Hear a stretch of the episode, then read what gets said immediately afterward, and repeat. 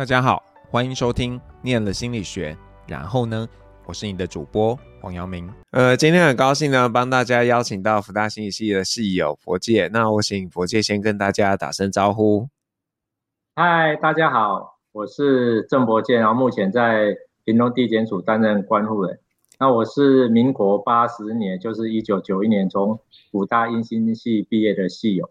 那今天很高兴接受杨明老师的、嗯、约访，谢谢。嗯，那佛介在那个时候啊，怎么会想要念心理系？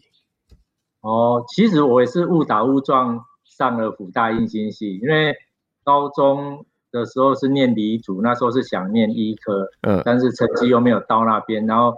本原本打算重考了，但是放榜之后发现上了辅大心理系，哎，感觉。心理系是一个还蛮有趣的领域，然后辅大又在台北，等到可以去台北开开眼界，因为从小都一直在屏东生活，没没到台北那种五光十色的地方去。然后后来又想到，哎，那时候有那个像李艳秋主播啊，然后沈春华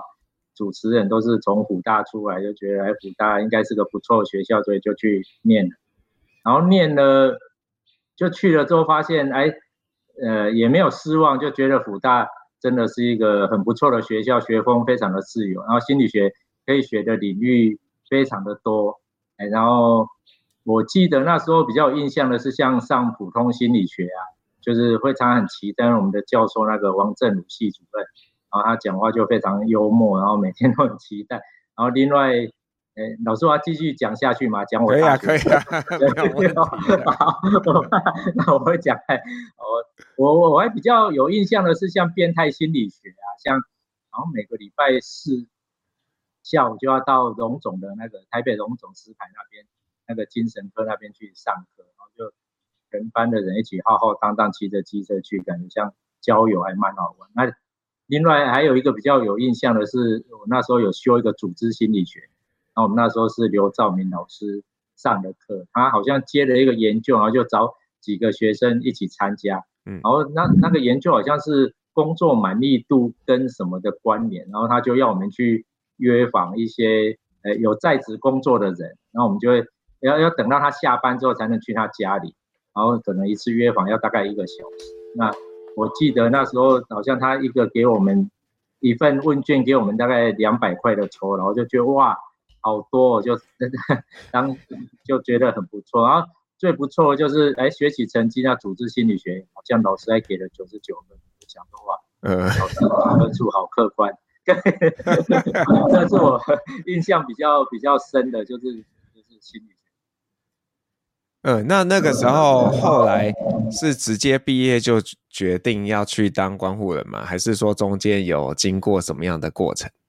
哦，我退伍之后就先到那个屏东县一个呃狮一个原住民的部落狮子国中当代课老师。嗯，因为我大学那时候有参加辅大的行星社，喜金社的档案山地友团，就寒暑假都会到原住民部落那边教小朋友一些课辅啊，办一些活动，然后就本身对原住民部落有一些情感，所以那时候就先去当代课老师。然后当代课老师的时候，我同班的同学有一个考上观护人。不过他是少年观护，就是呃十八岁以下的，然后他就跟我讲观护人的工作性质，然后我就觉得，哎，他他讲的有一个很吸引我的地方，他说，哎，观护人自主性非常的高哦，他他不像一般的公务人员，你可能都要被绑在办公室。他说，哎，你就算一个礼拜都没进来，也没人理你。我想说，哇，有这么好的工作，就是可以在外面趴趴走，然后不像公务人员这样都很刻板。他还说，哎，你可以遇到很多个案，然后每天都会发生很有趣的事。然后我就开始就决定就是报考观护人，然后大概准备了一年之后，在八十四年考上，然后八十五年就分发在屏东，然后一直当到现在，就已经算一算就二十七年，就是还蛮可怕的。对，那关护人要做什么样的事情呢？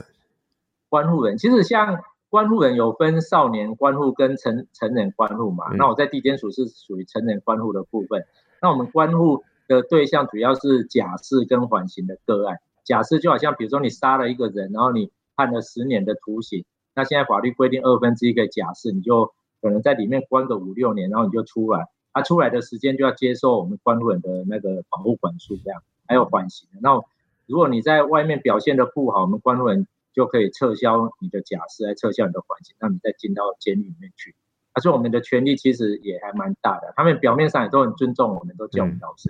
可能私底下骂的要死，但是表面上都还很尊重我们。那我们最主要的工作就是法律有规定，他们每个月至少要向呃执行保管束者就关护人报道一次，把他嗯生活环境啊、交友啊、工作情景跟关护人报告。而且他每个月至少要到地检署来报道一次。那因为他报道可能就就天然就是可能天花乱坠，讲说哎他都有在工作啊，都有在什么，那我们总不可能都相信他，那很多都一些江湖老狐狸啊什么之类，所以我们就必须要到家里去家访，到他工作的地方去访查，看看他讲话有没有真实。所以我们就可以常常在外面。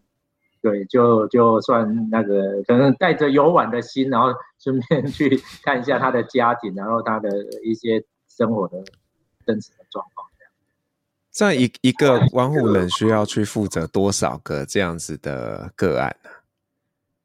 关护人目前大概是一百五十到两百个，那我们的个案是浮动性很高，就是。可能他假释满了，或者说因为表现不好被我们撤销，还是再犯还是没报到被我们撤销，他就结案了，他就不是变我们的个案，然后又会有再从监狱出来的，还是被法官判缓刑不保管，所以又会变我们的个案。他大概都在维持在一百五十个左右，但很多长刑期他可能就你就要陪伴他比较久，比如说有些无期徒刑的。他的保管束期间就十五年，那你就要陪他度过十五年的保护管束期间，就从他来还没结婚，然后你就看他带着小孩，然后小孩上高中，然后就跟你 say goodbye 这样。嗯，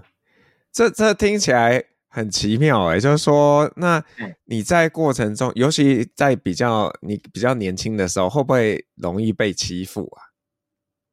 也还不会呢，嗯，就是其实我们就是。就是遵着法律规定这样子，但有一些可能年轻、比较年轻刚考上的女生啊，我觉得可能还呃涉涉世未深的，有 有一些会被欺负。但是他来，我们都教他说，你刚开始一定要对他们比较严格，然后可能要凶一点，就是不能说一开始就被他们把你压压，因为你用扔头请不的，他们如果觉得你可以欺负，就是可能会越来越多的无理的要求什么之类的。要你把一些规定放宽什么，阿、啊、来可能我们也都有一些金钱教育，啊、我是不会啊，因为我觉得就是依法律规定这样走啊，因为我之前也有当过老师啊，可能我也有一套管理那个学生的办法这样。嗯嗯，对。那过程中有没有什么样的印象深刻的经验呢？印象深刻哦，因为我记得之前有一个那个呃女的个案啊，她在。那个槟榔摊工作大概二十几岁，然后每次来都穿的还蛮暴露，但是因为他人还蛮美的，所以看起来也不会不舒服。但我都叫他要穿端庄一点，然后我就问他说：“哎，为什么他会吸毒？”他就说：“哎，他二十岁认识他的呃男朋友，然后他男朋友就就是沉沦在那个毒海，就是在吸毒。然后他一直劝他回头，他那个男朋友就就都不会听，然后他也。”一直可能在他面前有一些比较激动，可能自残啊什么，然后反正男朋友都不理，他就想说，那毒品到底怎么可能？他这么爱我，怎么可能不会为了我戒这样？然后他就想说他吸干了就他也就跟他一起沉沦了，他也是戒不掉。然后后来没钱，他就去卖毒，然后卖毒后来被判了七年徒刑，然后出来大概关了五年，出来就两年。然后他每个礼拜不每个月就来找我报道一次，然后因为他每次来都要写，我们有一个约谈报告表。就是要写说他的生活状况，然后什么什么变化，之类的交友啊，再办。然后最后一次就是可能他要骑满了，最后一次写，写完他离开了，离开我，哎，我翻到背后，他背后就写了一段话给我，这样他说：“老师能和你。”做呃每个月见一次面的情人真是幸福，他就写这样短短的话，我 看了就还蛮感动，想说，哎，你早讲我就叫你一个月多来报道几次。对对对，就是我们跟一些个案也是会有一些情感的一些一些，可能很多离开的到过年过节，甚至教师节，他们就写卡片或者说谢谢我，那就帮他度过了这这一段更生的期间，保管束的期间这样。嗯，那在这样子一个呃过程中，怎么样去，就是也是法律上去决定他们什么时候，就是你就不用，他们不用再再来找你报告报道了嘛。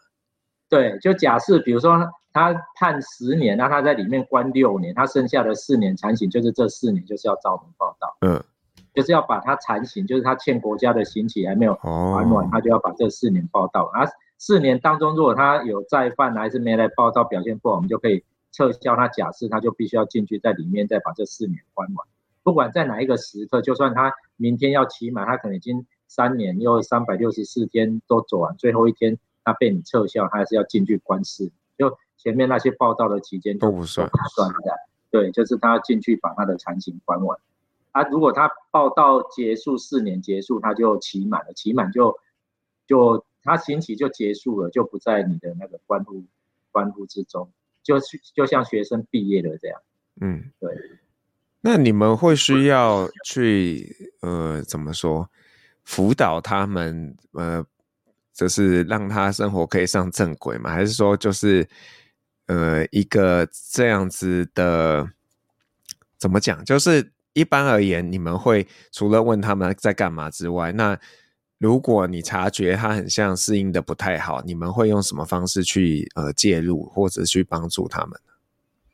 我们是有一个更生保护会，更生保护会就在我们办公室旁边。然后如果他有就业的需求啊、急难救助啊，还是有创业可能呃需要贷款什么，我们都可以把他转接到更生保护会，然后他就会评估，如果觉得哎他可以，他们可以使力的地方，他们就会去帮他。嗯，对啊，之前是。我们关路人单打独斗啊，但是现在我们那个关路人士组织越来越庞大，我们里面有一个临床心理师，然后有一个智商心理师，有两个社工师，然后两个毒品助理，然后十三个佐理员，他们都一起可以协助我们去帮助这些个案。他们有时候也会帮他们转介到就业服务中心啊、毒防中心什么，去协助戒毒什么之类的，有就有很多的资源这样。那我们如果觉得这个案可能，那适应的有一些问题，还是心理有一些问题，我们就可以转接给智商心理师或者临床心理师。那我们关护人主要就是负责那个约谈报道的部分，然后发觉他有没有什么问题这样子。对，那有我我相信应该有人就是可能中间就有再犯嘛，然后又被送回去的那。面对这样子的个案，你们在他送回去之前，还会再跟他碰一次面吗？还是他就直接会被送回去？有的个案他自己知道他再犯会被撤销，他就不来报道了，因为他来报道也是多报道的。他、有些当然可能他跟你的关系还不错，他也会来跟你再见啊，然后就说：“哎，老师，你以后如果像我们都会入监宣导啊，就说：哎，老师，你以后如果入监宣导也可以来。”看看我啊，这样，甚至我们有时候出去去宣导，就会看到，哎，以前被我们撤销的那些歌啊，然后他们看到你就会很开心，好像看到亲人这样。嗯，因为有一些可能跟你在外面好几年了，两三年、三四年这样，所以就会变成有点朋友关系啊。当然还是会有一些监督层面，对。所以入监宣导是做一些什么样的事情？跟他们宣导什么样的一个内容？入监宣导有很多部分，就是他们来关护的期间，我们可以提供他们怎样的协助啊。然后还有一方面是毒品的宣导，这样就希望他们出来，呃，不要再接触毒品什么等等。对。那如果就是因为呃，这这个蛮多学弟妹，可能我不知道在什么课程中，或者是会接触到关护人这样的一个职业，那他们就对这个职业有一些憧憬。那我不知道博界会。呃，就是给这些学弟妹什么建议？就如果今天想要成为一个关护人，你觉得要有什么样的准备？然后呃、嗯，或者是要有什么样的能力会比较适合这样的一个工作？好，因为我们现在各个地检署都有开放那个暑假，就是有暑期大专生让我们关护人士实习。嗯，如果各位学弟妹有兴趣，就可以利用，像我们只收大二、大三、大四的学生，大四毕业也可以，他就可以。暑假来，实际就是跟着关护人上山下海，我们就带他们去呃个案的家里访视啊，然后他也会实际跟我们一起约谈啊，跟我们一起办活动、团体治疗什么之类的。然后如果你来实习之后发现，哎，你真的对关护人有兴趣，你就可以开始呃准备考试，因为我们关护人是考一半法律的科目，一半心理的科目，啊，所以法律的可能就要自学，要不然你可能就要去函授等等这样。但是法律是考比较比较粗浅的，就是没有那么深，不像司法官还是律师那么深的。啊，其实观护人，我觉得观护人是一个很不错的工作了。如果在公务体系来讲，像我们那个同事，地检署的同事都开玩笑说，全地检署就剩下观护人还可以做这个工作，还可以做，其他的 入室啊、法警，那每天累得跟牛一样啊。检察官也是啊，检察官桌上卷宗堆的高的跟什么一样，但检察官另当别论，他们权力很大，而且薪水也高。那我们观护人，我是觉得。在公务体系来讲，就是也除我之前讲的很自由，之外我们的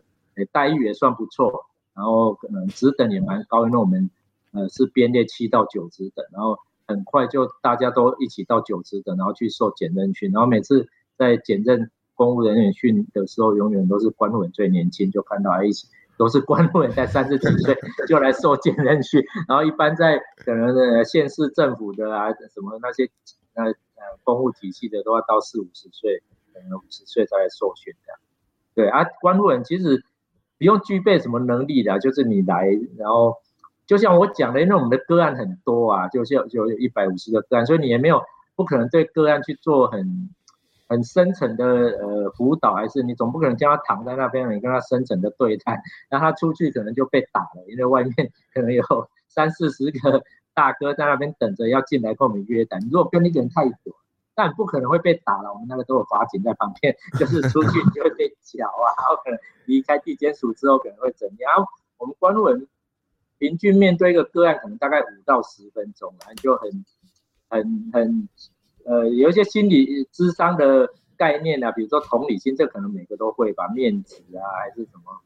热忱啊、引导啊什么这些基础的呃。基础的技能这样就可以，对。但是我我就我知道这个，呃，比方说不管是实习也好，或者是真的要考到关护人也好，门槛都还蛮高的，因为感觉很热门嘞，所以不是那么容易进去。哦，因为其实观护人他每年招考的员额不多啊，所以报考的人相对也不多啊。嗯，所以我是觉得还好，像今年就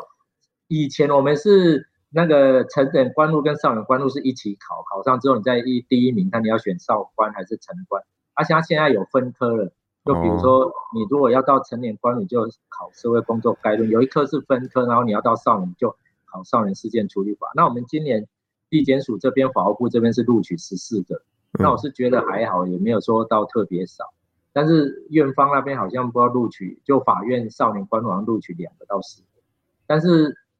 我是觉得人家说戏棚站戏棚下站久就是你的，就是你如果有持续的准备，像我们里面有官文考了五年啊，考了五年就考进来的也有，啊也有应届毕业的，可能他大学的时候他就对官路人有憧憬，然后就开始自己去修一些法律的科目，甚至跟补习班函授一些相关资料，然后大学一毕业，像我最近屏东进来的那个学妹正大。心理系的，她一毕业就考上了，她可能是全国最年轻的官路，八十七年次。嗯，对。哎、欸，那博姐，你那时候也很厉害啊，你也是这样算一年就考上了嘛？对，但是我们那时候可能比较好考一点，我自己觉得啊，就是可能我们那时候比较少人想当公务人员，啊、现在可能可能环境的关系还是什么景气的关系，可能比较没那没有我们以前那么好考。嗯，但我那一年是真的很认真，然后就就自己就跑到台北去，没有补习，但每天都到那个台北建国的那个图书台北市总馆那边，就一从一开门，然后就进去开始念书，念到那个费费玉清唱晚安曲，然后再离开，就念了一年，对，然后就考上，就是可能要自己要有那个心。嗯，那因为我知道我有一个呃，就是毕业的导生，他就很想当光护人，然后他又觉得哎，很像像他同时间想要准备犯罪所，他就是希望可以再充实一些这样的知能。那不知道你你自己，你可能也有接触到有一些念了犯罪心理学可能硕士的人嘛？那你觉得这个有没有这样的必要性？我觉得是，除非你有兴趣啦，嗯啊，但如果你真的是想以关护人为职业，应该就是就是专心报考这个关护人，然后考上关护人之后，因为其实我们有像非常多的研习啊，就是你也可以去外面接触很多老师，他在讲犯罪心理学还是什么保护办的一些延禧，性侵害的性侵害防治的延禧，家暴什么，就是你当关护人的时候还，还还是可以一直在充实你本身的那个智能这样。啊，当然我们里面有很多是中正的犯防所出来的，嗯，的那个关护人，对啊，啊，感觉是我自己觉得啦，就是说也没有说有特别。突出还是什么？就是 关护人应该差不多，可能他有另一方面的一些我们不为人知的一些一些专业知识，但是我看起来是都差不多。哎，所以这个是不是有要什么样背景的人可以报考？就是关护人。我们以前要相关科系，啊，现在不用，现在在高考就是都直接大学毕业就可以。嗯。那那你自己觉得，呃，一个心理学背景的人去做这样的事情，优势在哪些地方？优势哦，我是觉得像刚刚我跟老师讲说，哎，可能不会用到什么一些一些技巧，嗯，需要具备一些，呃，智商辅导的一些一些基本的概念。但是像我们关护人其实有分两类型，就是大学毕两类型领域的，一个是法律系毕业，还是？犯犯罪防治系毕业，甚至警大犯罪防治系，他们如果没有到监狱里面当教委师，就是来考关护人。然后另外一类就是心理社工相关背景。那我通常会觉得，心理系毕业的可能会有比较多的包容跟同理、温暖跟关怀，甚至可能他本身不是这样，但是每次碰到那一个个案很无理，可能哎法律系的就会破口大骂。然后我是心理系，我就会讲说，哎。我要节制，我是心理系毕业，大家知道我心理系毕业，我的情绪要处理的很好，我可能就会比较呃和和颜呃悦色，还是这样跟大家好好的把规定讲清楚，这样，这可能是心理学心理系毕业的的人可能比较有具备的这样子，对嗯嗯。那你你觉得这个工作你会一直做下去吗？还是有这种要转换位置的打算？应该我因为我已经做二十七年，也是在几年就可以退休，所以目前应该是一直做下。因为我还蛮喜欢关护人这个工作，对，嗯，所以那这个工作是有一个年龄上的限制，几岁要退休，还是说呃到工作多少年就可以选择要提早退休？嗯、哦，就是就是像公务人员一样啊，嗯、就是六十五岁都会强制退休。因为现在有修法，我是用旧制，所以我大概是五十八岁可以退休啊。啊，但是新法，因为它改来改去，所以我也不是很知道。我有听那些学妹说，他们都要做到六十五岁才可以领月退的啊。但如果你说你要一次退，可能就是你的年资加你那个可能八十五年资加年龄可能八十九十就可以退了。对。那有想过退休后的生活吗？退休后，因为。我自己从小就很喜欢养一些宠物啊，然后一些呃种一些花什么，然后我家也有一个小花园啊，所以退休后可能就在那边拈花惹草，就暂时 过着比较悠闲的生活。对啊，然后甚至可能回来地检署当志工啊，像我们关务人是，他有聘荣誉官务人，就是我们有一些缓刑比较轻罪的，可能再犯程度不高的，我们就会交给社区的一些。呃，荣关老师啊，他们的职业可能是老师、牧师、医生什么，他们就一些志工，然后来辅导。哦，就想说，退休之后如果太无聊、太寂寞，就来来做那个 地检署的荣誉官务人。呃，那应该可以碰到很多以前我的学生，因为我们那些学生有的像毒品的，二犯、三犯、四犯，在关护人的生涯可能会见他三四次，他一下子消失进去监狱，然后又出来，又变你的学生，然后一下子又进去这样。对，那那你自己在这个领域这么久吗？你觉得我们大环境对于这些呃受刑人是友善的吗？就有有有有在转变吗？如果在，我是觉得没什么转变的，因为他们求职也常常就是会碰到钉子啊，因为老板很多都叫他们去警察局申请良民证啊，嗯，但他们只要一申请，就是有前科，尤其有毒品前科、窃盗前科的。那老板又不可能去聘用你，然后我就跟他们说，如果老板叫你去申请良民证，那你可能那个工作你就不要去应征了。啊，如果他没有叫你申请良民证，单单问你说，哎，你之前有没有前科记录，你有没有犯罪？我是说你可以，就是稍微编个谎跟他说没有这样，然后就用你的工作的实力去就是让老老板改变他的印象，就可能你做了一段时间之后，然后老板也很信任你，也觉得没有你不可，然后你再去跟老板说，哎，不好意思，之前你问我，那其实我是骗你，我怕说你就不聘我什么之类的。但如果将心比心啊，如果我是老板，然后有很多个应征者，然后有的人家世清白，从来没有犯过罪，还有一些有毒品前科，呃，就是你你也不会想用那个毒品前科啊，因为你嗯，这个后续会有很多的麻烦。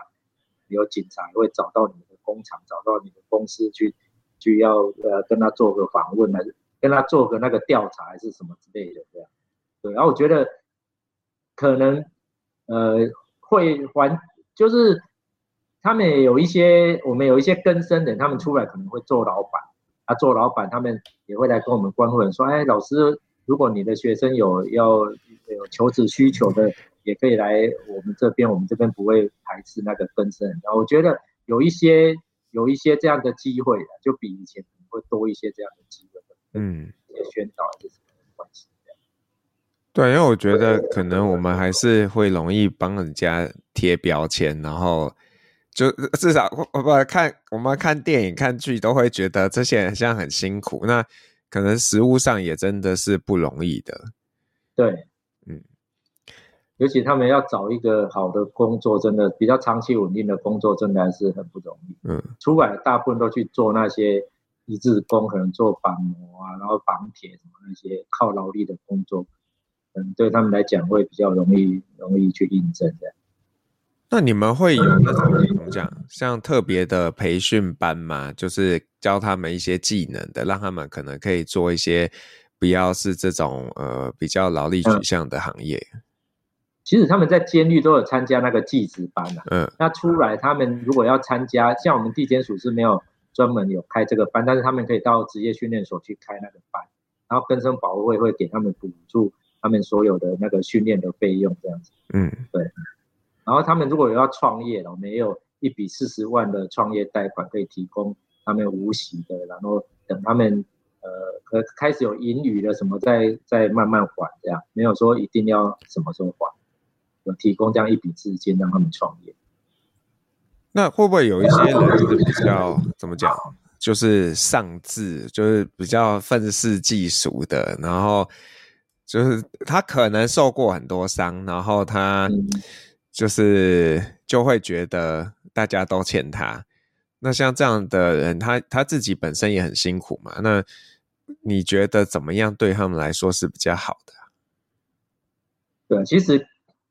各类的人都有了，像我从以前关注到现在，可能有大概四五千人，什么人都有。而且我这种愤世嫉俗，当然来你可以也是可以跟他开导啊，等等这样。但是如果可能你讲什么都没效，就想说他也自己都成年人啊，可能他的父母怎样，然后他之前面对的什么什么环境他也都遇过了，也不可能单单凭你一个官位，可能每个月跟他见一次，甚至见两次，这样五到十分钟就要去改变他。所以通常。这种个案我们就有一点半放弃啊，但像现在我们可能有一些咨商心理师、临床心理师，我们可能可以转介给他们，他们提供较好的一些资源。啊，不然我大概一百五十几个，大概可能针对其他三四十个比较有需要我需要我的支持的，因为有我的支持可以让他比较不会再去犯罪之类的这些人，我会比较花比较多的心力在这些人身上。他说对于一些他可能也不想接受你的关护，他每个月。也是硬着头皮来报道的那一些，我就想说，他只要有照法律的规定来报道就好，这样没有说一定要要去利用你这个很有限的力量去改变他。对，所以这样感觉其实工作是蛮忙碌的，就是一百五到两百个人，然后随时在你的生命当中，你需要去知道他们怎么了。对对对，但是一般是我们每个礼拜会排一天的。约谈一天的，就是他来报道。嗯，啊，一天之后，其他的四天，就是你如果想去了解他的工作，了解他的那个家庭，就可以出差去外面，就很自由，但是不会说，呃，到很很很闲这样子的，就是像老师讲的，因为个案多啊，什么事都会发生啊，所以当然就是会有一些忙碌。啊，幸好说我们现在很多资源啊，所以很多个案我们就可以请一些荣官，还是一些里面的其他的。资源这样去帮忙，嗯嗯嗯。那我不知道，就是呃，像博介可能其实在念心理系的时候，一开始并不知道有这样的工作选项嘛。对。那你觉得就是可能未来有很现在很多人对心理学感兴趣嘛？那你会给他们什么建议啊？就是说在他们念书的过程中，可以帮自己做什么样的准备？呃、好，我觉得念心理学就很好玩啊，就是而且啊领域很广，然后可以选的。东西很多啊，对啊，就像我之前念心理学，最主要也是就是可能课业压力比较没那么重，我自己觉得，像之前我大学参加社团的时候，这样看到一些数学系、物理系还是什么会计、统计，每天愁眉苦脸，然后就 课业追得焦头烂额，那我可能就游刃有余，就可以呃，除了念心理学之外，我可能可以自己培养自己有兴趣的东西，我我是觉得还不错啊。但如果你知道你就念了心理学之后，然后可能也规划好你以后的生涯，然后可能要做官问什么，就可以朝那个比较专精的方方向去准备这样。对，好，那我不知道有没有什么东西是刚刚过程中没有谈到，但是博介有想说想要跟大家分享的。也好像没有，就欢迎大家来参来加入这个观护人的行列，就还不错。这样可以先去先实习啊，所以说实习之后，你觉得哎，你真的对观护人有兴趣，就可以来报考。嗯，我觉得观护人是还蛮吸引人的一个工作，这样尤其对心理系毕业的的学生呢，我觉得是一个还不错的出路。嗯，至少待遇还不错，这是我 一直要强调的。那那就是，如果未来博介在看到那个暑期实习的资料，有看到辅大心理系的，就要特别关照一下他们，他们可以去学习。哦、但是好可以，因为一般辅大的可能都会选择新北地检还是台北地检哦，地检实习比较，我这边比较少，他们好像大部分都会以学校的所在地去申请实习，暑假也会留在学留、哦、在学校附近啊。当然如果我记得好像之前有一个，但是他本来有报名，但是后来他又因为家里的因素，他又取消了。哦。但我如果看到学弟妹，我一定会呃优先录取这样。对，因为现在报名的人越来越多，就像比如说我们屏东可能只要三个实习的名额，然后可能就会来了八九个。嗯。然后我们就还会有一个口试，然后大概跟他对谈一下，然后再择优录取这样。嗯。但是可以同时报很多个地检，因为每个。地检的口试都的口试时间都不一样，哦，你可以同时报你住家附近的啊，甚至你那个呃大学大学附近的一些地检，嗯，这样录取的几率会比较高。所以他们如果实习，像地检所会有宿舍让他们住吗？还是他们要自己处理啊？要自己处理哦，对。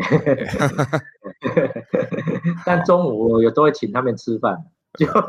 想说他们是学生，可能经济比较没那么好，所以我会呃买个便当请他们吃，还是带他们出去吃。嗯，对。然后如果出去访视，当然就是观护人就会就会带着他去吃比较好一点的，好一点的，可能会带餐厅的。访视可能会到别的乡镇去，像屏东我们就三十三个乡镇，然后看个案住在哪里，还是他的工作地在哪里，就会去那边访视。他访完就会在附近啊，比如去我如果去万峦访视，就会。带他们去吃万峦猪脚，嗯，然后去潮州可能就会去吃冷热冰啊 但是没有宿舍，没有宿舍。等一下，这个太诱人了，我想会那个爆多人想要申请，我都想要去。